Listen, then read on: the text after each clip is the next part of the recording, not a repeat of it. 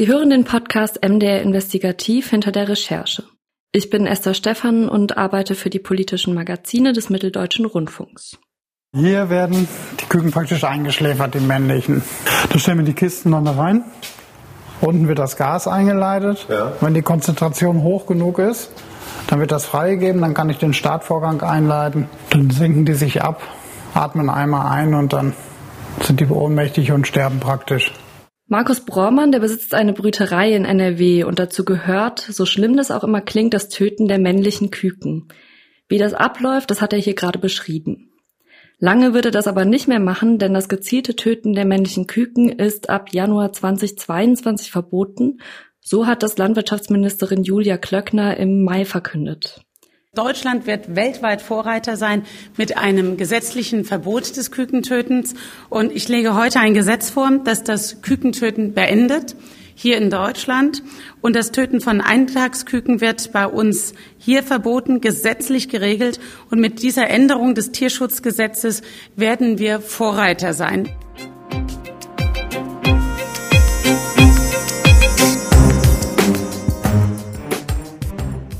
Das klingt ja alles wirklich sehr gut. Keine flauschigen Küken, die mehr getötet werden, damit wir morgens unser Frühstücksei auf dem Tisch stehen haben. Und das Ganze wird auch noch innerhalb eines halben Jahres umgesetzt. Aber leider, wie so oft, ist es dieses Mal auch wieder ganz schön kompliziert. Meine KollegInnen Felix Seibert-Deiker und Rebecca Kupfner sind auf der Suche nach dem Ursprung von Henne und Ei gegangen und jetzt mit mir verbunden. Hallo, ihr beiden. Hallo. Hallo, ihr Sam. Sehr philosophisch gleich so zum Einstieg, Henne-Ei. ja.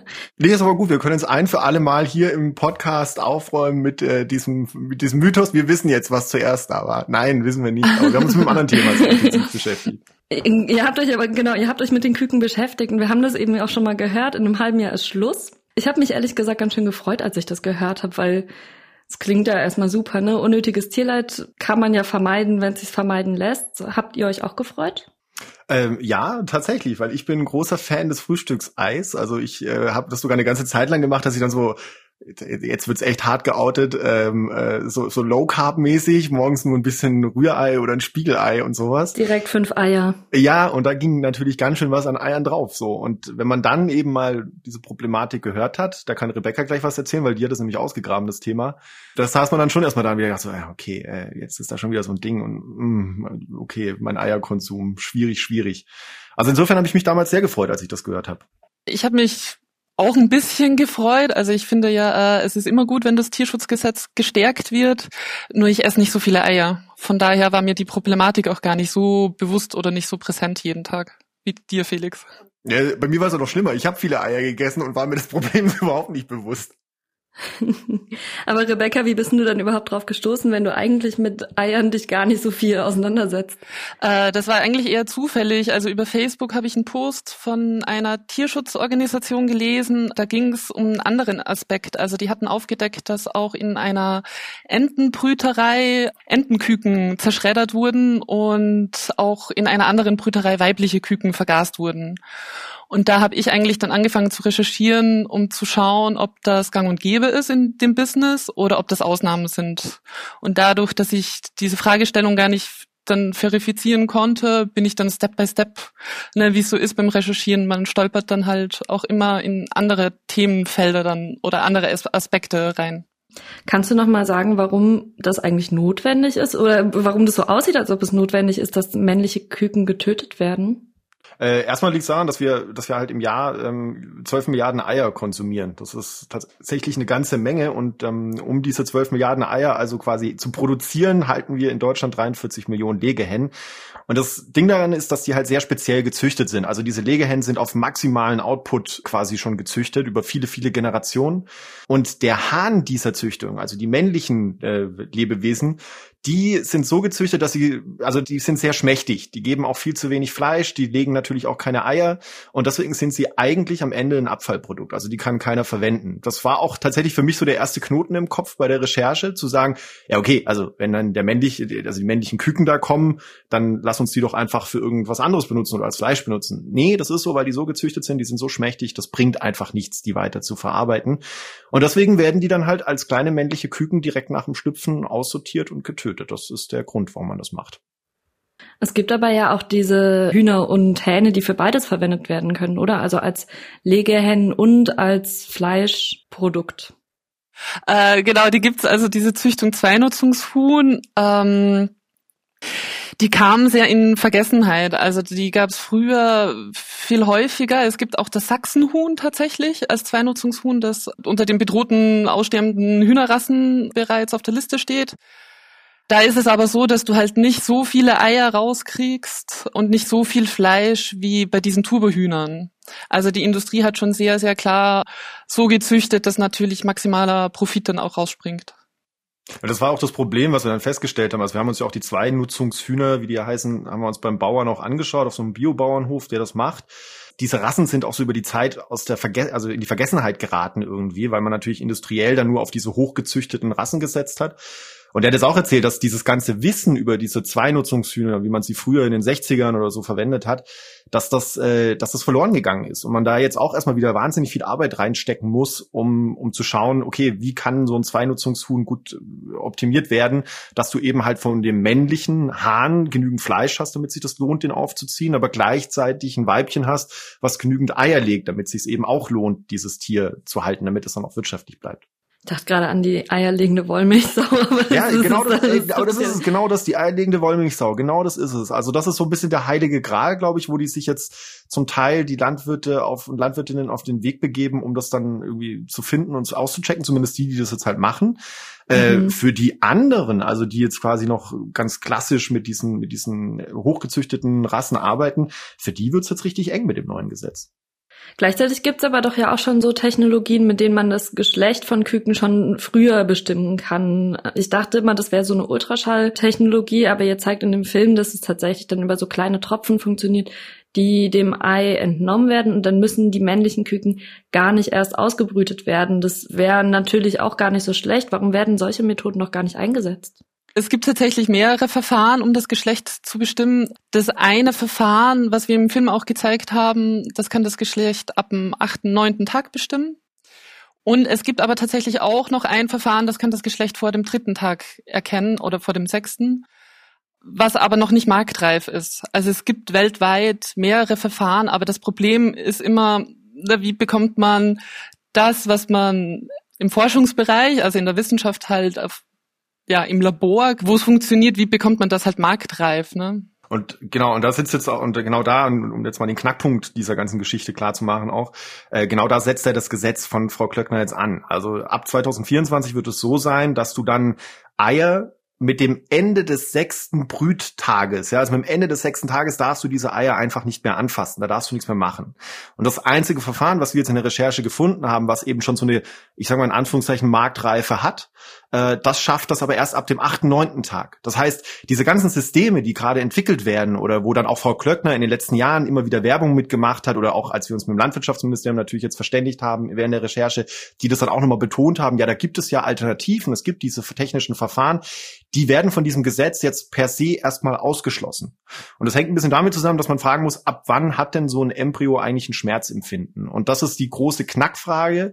Da denke ich mal jetzt, also wenn man jetzt äh, Frau Klöckner da jetzt nicht äh, unterstellen will, dass sie das nur aus Imagegründen dieses Gesetz auf den Weg gebracht hat, wobei das auch in der Zeit, im Zuge der Recherche viele Menschen zu uns gesagt haben, dann kann man ihr unterstellen, dass sie da auf Nummer sicher gehen wollte, weil wissenschaftlich ist es hoch umstritten, in welchem Range diese Tiere dann tatsächlich ein Schmerzempfinden haben, also im, im, als in, im embryonalen Stadium.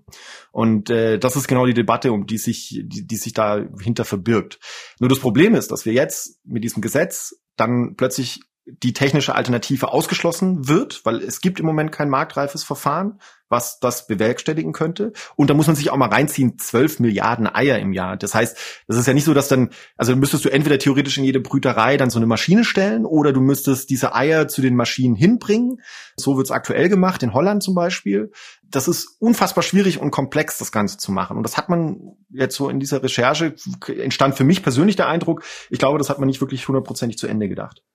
Aber wir diskutieren ja auch nicht seit vorgestern erst darüber, oder? Also hat sich da, nee, so wenn du ewig. sagst, da hat sich niemand Gedanken drüber gemacht oder das nicht bis zu Ende durchdacht, ist dann natürlich schwierig, ne? Also ich meine zum Beispiel der Herr Braumann, mit dem ihr gesprochen habt, der sagt ja selber, wenn das jetzt umgesetzt wird, dann steht er vor einem finanziellen Ruin. Hm.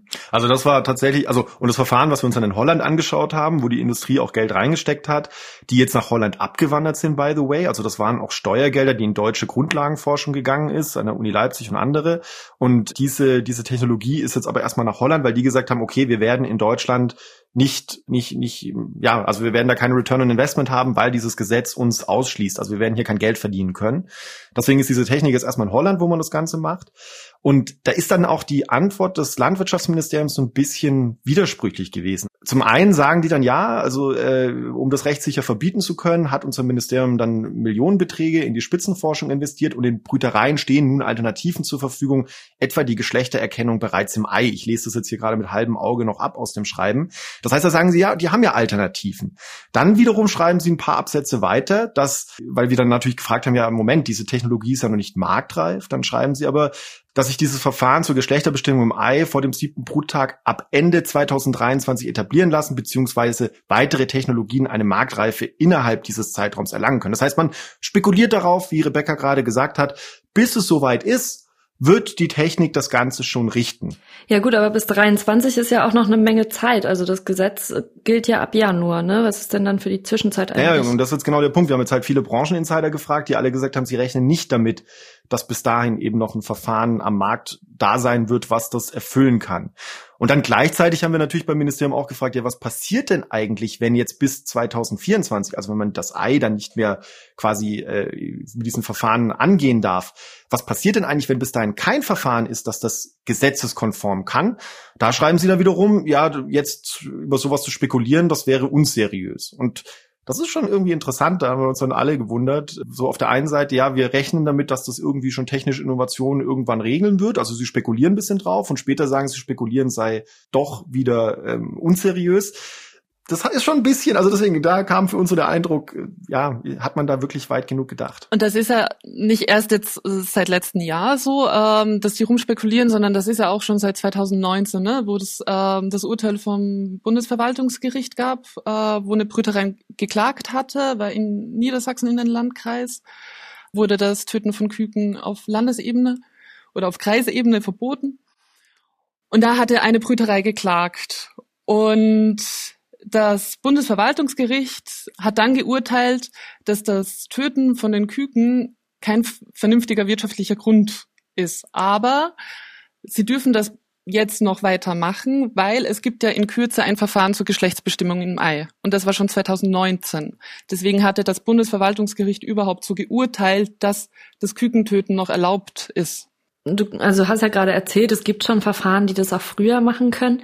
Gut, die waren dann jetzt alle in die Niederlande, aber man könnte, eigentlich würde ich jetzt davon ausgehen, okay, wenn jetzt dieses Gesetz da ist, dann besteht ja eine Notwendigkeit in den Brütereien, dass die eben genau diese Technik einsetzen und damit dann eben den Markt auch antreiben oder nicht. Genau, und das ist jetzt genau der große Knackpunkt. Deswegen sind wir auch in Brütereien gefahren und haben uns das angeschaut weil die natürlich sagen, ja Moment, also wir haben jetzt keine technischen Möglichkeiten, was haben wir denn jetzt für Alternativen? Ihr verbietet uns das, aber gleichzeitig, was für Alternativen haben wir? Und da schreibt das Landwirtschaftsministerium, es gibt zwei Möglichkeiten. A, die sogenannte Bruderhahnaufzucht, das heißt, dass man diese männlichen Küken großzieht. Und dann B eben, dass man sagt, man muss andere Rassen nutzen, wie das Zweinutzungshuhn, was wir jetzt am Anfang schon so ein bisschen besprochen haben. Und das stellt jetzt die, die Brüterei natürlich für ein riesiges, vor ein großes Problem, weil den Bruderhahn aufzuziehen, das kostet Geld. Was machen wir dann also mit diesen Tieren irgendwann lässt man die dann einfach rumlaufen oder also die Fleischqualität ist irgendwie so Suppenhuhn-Fleischqualität. Und da hat uns dann zum Beispiel Herr Braumann erzählt, dass er hat über alle Alternativen nachgedacht. Eine Möglichkeit wäre, er karrt die Viecher jetzt, also diese männlichen Küken nach dem Schlüpfen ins Ausland und lässt sie dort töten. Was er ähm, aber ablehnt, weil er sagt, er zieht ja jetzt nicht hier irgendwelche Küken groß, um die dann in eine Kiste zu packen. Dann werden die abgeholt, dann werden die mehrere Tage quer durch Europa gefahren, weil so ein LKW fährt natürlich jetzt nicht nur speziell zu ihm, sondern klappert dann mehrere ab. Das heißt, diese Tiere sitzen dann lebendig in Kisten und werden dann durch halb Europa gefahren, um dann irgendwo anders getötet zu werden. Oder er könnte dicht machen, das wäre eine Möglichkeit, da denkt er auch drüber nach weil sein Geschäft einfach jetzt keine Grundlage mehr hat. Oder Möglichkeit drei, was er jetzt gerade versucht, als wir dort gedreht haben, hat uns erzählt, dass er mit Kollegen nach Belgien fährt und dort mit Aufzuchtstation oder mit Brütereien spricht, dass er dann quasi die Küken importiert. Aber letzten Endes kann er nur darauf hoffen, dass sie ihn dafür brauchen, weil als, als Zwischenhändler letzten Endes braucht jetzt eine belgische Brüterei ihn auch nicht. Das heißt, dann werden aber die, die Legehennen importiert aus dem Ausland, die wir dann hier großziehen. Also die Küken werden importiert, werden dann zu großen Legehennen und dann werden halt im Ausland die Küken getötet. Das, ich glaube, in Sachen Tierwohl und Tierschutz ist dann auch nichts gewonnen. Ja, was der ja tatsächlich auch macht, um das nochmal einzusortieren, der erstickt die Tiere mit CO2. Ne? Ich, weil ich bisher dachte, die Küken werden geschreddert. Rebecca, du meintest eben, das passiert wohl auch mit Enten. Also das ist tatsächlich auch eine Möglichkeit, aber der erstickt die Tiere und die werden dann wiederum als Futter weiterverkauft. Nur kurz vielleicht zur Einordnung, also weil ja, es wird immer vom Kükenschreddern gesprochen. Der Schredderer in so einer Brüterei ist eigentlich nur dafür da, die Schalen, wo die Küken rausschlüpfen, dann äh, zu zerhäckseln. Die meisten Brütereien vergasen die Küken. Also Schreddern ist war, glaube ich, auch noch nie erlaubt, weil das nicht tierschutzkonform ist, weil du, ne, ein Tier darf ja auch keine Schmerzen erfahren, wenn es getötet wird. Ja, da muss man, da muss man auch mal eine Lanze, finde ich, Entschuldigung, wenn ich reingrätsche, aber da muss man auch mal eine Lanze jetzt für die, für die Brütereien und die Landwirte und Landwirtinnen da brechen, weil das in Medien ganz gerne mal äh, Schreddern genannt wird und das ist ein falsches Bild, was das suggeriert wird. Genau, äh, Felix, du hattest gerade schon erzählt, dass, dass es irgendwie krass ist für den Herrn Brommann, dass der jetzt ja eigentlich vor der Alternative, also dass das Dichtmachen tatsächlich für ihn eine Alternative ist. Habt ihr mit anderen Leuten noch sprechen können? Was haben die euch erzählt? Wie machen die jetzt weiter? Naja, für die ist es, die stehen da alle vor den gleichen Problemen. Das Ding ist, dass die sich halt auch alle sehr spezialisiert haben. Also die haben ihr Geschäft oft dann auch aufgeteilt. Das heißt, wir waren dann zum Beispiel auch in der, in der Aufzucht. Das sind dann die Leute, die dann quasi die Küken nehmen und dann quasi bis zur, bis zur vollen Größe aufziehen. Jetzt von diesem Gesetz eher härter betroffen sind dann die Brütereien, also die ganz am Anfang dieser Kette stehen, die erstmal die Küken schlüpfen lassen. Der von der Aufzucht wiederum sagt uns, na ja, das ist, tut uns jetzt leid, dann werden wir vielleicht nicht mehr mit Herrn Brommann arbeiten können, sondern müssen vielleicht auch Küken aus dem Ausland importieren.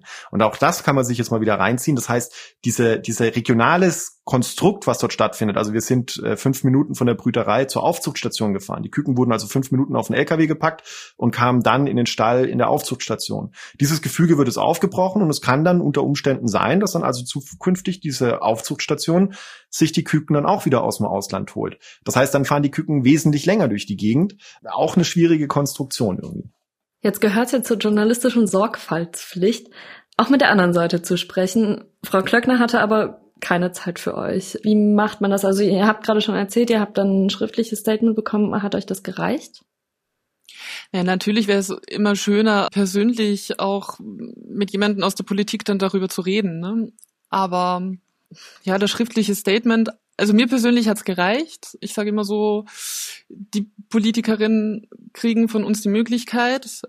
Und wenn sie diese nicht wahrnehmen, also ich hätte schon gerne Frau Klöckner auch mehrere Sachen noch gefragt. Also ich glaube, da wären vielleicht auch noch andere Aspekte rausgekommen, die wir noch gar nicht so berücksichtigt haben. Absolut. Also ich, ich sag dir, wie es ist, mich ärgert es, um ehrlich zu sein, immer ein bisschen, dass äh, Politikerinnen und Politiker sich da gerne rausziehen und dann halt einfach nur schriftlich das Ganze beantworten bei allem Verständnis für den politischen Betrieb. Also ich kann verstehen, dass wenn äh, du als Ministerin oder als Minister, dass es da tausend Baustellen gibt, auf denen du irgendwie unterwegs sein musst und dann kommen dann Journalisten und piesacken dich mit Fragen, die wochenlang recherchiert haben und ganz tief im Thema stecken und du musst dich dann erst wieder einarbeiten, dass das natürlich eine Angriffsfläche ist für die. Aber trotzdem wäre es natürlich besser gewesen, mit ihr direkt zu sprechen. Äh, inhaltlich reicht so eine Antwort aus. So de, der, der, der große, die große Schwierigkeit ist immer, was macht man in einem Filmbeitrag mit einer schriftlichen Antwort? Und äh, da kauen sich, glaube ich, die Kolleginnen und Kollegen beim Fernsehen seit Jahren die Zähne aus, ähm, wie man das dann visuell darstellt. Also wir haben uns jetzt entschieden dann für einen Hühnerstall und haben dann diese Antworten im Hühnerstall vor die Hühner projiziert oder haben dann mal das Gesetz irgendwie in den, in den, in den äh, Kükenstall geworfen. Dann sind die Küken ganz aufgeregt um das Gesetz rumgerannt, um diesen Gesetzesentwurf, den haben wir dann reingelegt. Da muss man dann halt ein bisschen auch spielerischen Anführungszeichen, damit es nicht zu fad wird im, im Beitrag, ähm, muss man natürlich sich dann auch ein bisschen Gedanken machen. Auch inhaltlich dann natürlich insofern ungünstig für Frau Klöckner zumindestens, wenn ihr dann mit der Opposition sprecht, die ihr dann im Zweifelsfall vorwirft, dass sie das nur aus Imagegründen macht, ne? Ja, das war, also das ist der Vorwurf der Opposition. Also wir haben auch mit dem landwirtschaftlichen Sprecher der FDP im Bundestag gesprochen und der sagt ganz klar, dass das Gesetz hat die aus Imagegründen auf den Weg gebracht. Aber das haben uns auch die Leute aus dem Naturschutz erzählt, die haben diese Vermutung. Ähm, man kann es nicht beweisen am Ende des Tages, äh, aber sie sagen, da wird das Tierwohl vorgeschoben, aber wenn man sich das Gesetz in seiner Ausführung anschaut, dann, dann wirft es eben Fragen aus, ob man das überhaupt so richtig durchdacht hat und ob man das sich jetzt einfach so vor der Wahl mal kurz rausgeschossen hat, um eben gut dazustehen. Es ist ja auch ein gutes Thema. Und bei, bei mir war ja auch im ersten Moment, ah ja, endlich macht man da was. So, ja, gut, sehr gut. Also kann man, kann man vielleicht, also, und das war das Interessante bei dieser Recherche, was sehr selten ist, egal ob ich äh, jetzt zur FDP gegangen bin, ob wir bei Lobbyverbänden angefragt haben, beim äh, Tierschutz oder e-, egal welche Interessengruppe, da waren sich alle recht einig. Also normalerweise ist das immer so ein bisschen gegenseitige oder gegen äh, konträre Haltungen. Aber das Thema war sowohl bei den Landwirten als bei allen anderen auch, äh, stehen alle auf einer Seite und sagen, ja, also das ist, da, da stimmt was hinten und vorne nicht bei dem Gesetz. Lasst uns doch mal zurück zum Inhaltlichen kommen. Ihr habt Felix, du meintest schon, mit Low Carb bist du ganz vorne dabei bei der, an der Eierfront. Ich esse mega selten. Ich mag das einfach nicht so gerne. Schmeckt mir nicht so. Und dann brauche ich es vielleicht doch mal für einen Kuchen. Das war's dann aber auch schon. Und ich kaufe dann immer diese Bruderhahn-Eier. Die hat eine von euch gerade auch schon mal gedroppt. Da werden die männlichen Küken eben nicht getötet, sondern die werden mit aufgezogen. Warum machen das nicht alle? Also du hast gerade schon mal gesagt, das ist eigentlich zu teuer. Mhm. Also ich möchte kurz mal auf dein Problem zurückzukommen. Ich glaube, ohne und jetzt jetzt orakel ich ein bisschen rum, äh, weil ich habe es jetzt nicht nochmal mit Fakten gerade hinterlegt. Aber ich glaube, dass der tatsächlich, was wir so an Eiern direkt in der Pfanne oder gekocht konsumieren, vielleicht gar nicht so das Problem ist. Äh, wenn man sich aber mal bewusst macht, wo überall Ei drin steckt, dann wird einem plötzlich klar, warum wir auf so einen großen Eierkonsum kommen. Also äh, egal, Nougat, Kekse, Babynahrung, Nudeln, Fleisch, Wurstwaren, Veggie-Wurst auch, äh, Liköre und, und, und. Also die, das wird wirklich in wahnsinnig vielen Produkten, das ist uns bei der Recherche auch erst klar, oder mir dann auch klar geworden, ich weiß nicht, wie Rebecca, du wusstest es wahrscheinlich schon, oder? Ja, sie nickt ganz eifrig. Da war das schon klar. So, und jetzt diese Bruderhahn-Aufzucht. Ja, also da werden die mit aufgezogen. Das Ding ist aber, das bleibt ja trotzdem eine recht unwirtschaftliche Sache, weil dieser Bruderhahn als Produkt, und dann muss man jetzt bei dem Tier tatsächlich mal als Produkt reden, keinen Ertrag bringt. So und das heißt, äh, da wird zwar ein bisschen mehr verlangt für diese Bruderhahn-Aufzucht Eier, um das zu finanzieren. Aber trotzdem verändert das ja auch nichts an der Situation der Legehennen, die oft krasse Krankheiten haben, Knochenbrüche, äh, mittlerweile auch äh, genetische Veränderungen, die Haltungsbedingungen oft schwierig sind. Und das lässt man dann bestehen, dieses System mit der Bruderhahnaufzucht, um dann eben am Ende Hähne zu haben, die minderwertiges Fleisch dann auch noch abgeben. Und dann hat uns dann auch Kai Lieber, der ist Präsident des Deutschen Naturschutzrings, der hat uns dann auch nochmal darauf aufmerksam gemacht, ey Leute, und denkt mal 40 Millionen Aufzuchten extra dazu. Sojaschrot aus Südamerika, die kacken die Viecher, Nitratbelastung des Bodens und, und, und. Da hängt ja noch ein riesen ökologischer Apparat hinten dran, was die Belastung angeht. In der Zukunftskommission Landwirtschaft ist uns deutlich geworden, wir müssen das gesamte System umbauen, von der Produktion bis zum Konsum. Das sagt also kein Niebert. Aber wie genau soll das gehen? Also wie kommen wir da jetzt wieder raus? Wir können ja jetzt schlecht abwarten, dass es irgendwann diese Technologien gibt. Oder sagen, gut, dann akzeptieren wir jetzt einfach, dass 50 Prozent der Küken getötet werden. Ja, Rebecca, sag doch mal, wie kommen wir denn da jetzt raus? Also ich hatte ja zum Beispiel auch mit der Brudertierinitiative gesprochen. Also das Problem gibt's ja nicht nur bei Hühnern. Es gibt's ja auch bei Kühen. Da werden ja die Kälber, also die männlichen Kälber sind ja quasi bei Milchkühen auch nur, ist, sind ja auch nur Ab das Abfallprodukt schlechthin. Wir müssten uns selbst einfach mal die Frage stellen, müssen wir denn wirklich so viel konsumieren? Und müssen wir denn wirklich in jedes Produkt ein Ei reinschmeißen? Oder gibt's auch Alternativen? ich glaube, die Menge macht's auch einfach. Also früher, wenn man mit seinen Großeltern oder Eltern redet, da gab's einmal die Woche Fleisch und nicht jeden Tag und schon gar nicht so billig. Also mich erschreckt das immer wieder. Ich selbst bin zwar Vegetarierin, aber wenn ich mal für meinen Mitbewohner ein Fleisch kaufen möchte, mich erschreckt das, wie, wie billig das mittlerweile alles geworden ist. Ich glaube, da müssten wir mal ein Auge drauf werfen das haben uns tatsächlich mehrere Menschen in der Recherche gesagt, dass dieses System, also höher, schneller, weiter, dass das gerade bei diesen Zuchtungen, bei dieser Zuchtgeschichte, wenn es ums Tierwohl geht und so weiter, da, da clashen einfach zwei Welten ganz massiv aufeinander, diese Wirtschaftlichkeit und eben das Tierwohl. Und ähm, was ich noch spannend fand, einer der Protagonisten hat uns dann gesagt, dass wir uns da ja auch mal so eine gesellschaftliche, moralische Debatte leisten müssen. Also ich fand das ganz interessant, weil es geht ja zum Beispiel darum, jetzt das Schmerzempfinden des Embryo, ja, also ist das jetzt im siebten Tag, am zehnten Tag, wo geht das los, der Tierschutz? Aber was der gesagt hat, das fand ich ganz interessant als Gedanken, war, naja, wir züchten diese Tiere als um, um Nahrungsmittel herzustellen. Das heißt, irgendwann im Laufe des Lebens von so einem Tier wird es Schmerz empfinden müssen. Das verdrängt man ganz oft in dieser Debatte. Und jetzt ist die gesellschaftlich-moralische Frage, wo soll das dann passieren? Also jetzt im Kükenalter oder lassen wir denn diese Bruderhähne groß werden und schlachten sie dann irgendwann? Oder ist es jetzt dann halt im Ei, wenn es noch ein Embryo ist? Die, die, dieses System Zucht basiert darauf, dass irgendwann das Tier wohl eigentlich gebrochen wird. Äh, dadurch, weil wir dieses Tier oder was es ausgibt, eben kons äh, konsumieren wollen. Und ähm, ansonsten war noch die, ist jetzt von vielen die Antwort auf die Frage, die du gestellt hast, wie kommen wir da raus? Das Zweinutzungshuhn, also diese Rasse, wo die Weibchen ein bisschen weniger Eier geben und das Männchen dafür ein bisschen mehr Fleisch abwirft. Aber auch da haben wir festgestellt, äh, wenn man es mal durchrechnet, die 12 Milliarden Eier im Jahr werden wir, wenn wir jetzt auf zwei Nutzungshühner umstellen und so weiter, das, das wird sich nicht aus, also das wird sich nicht decken.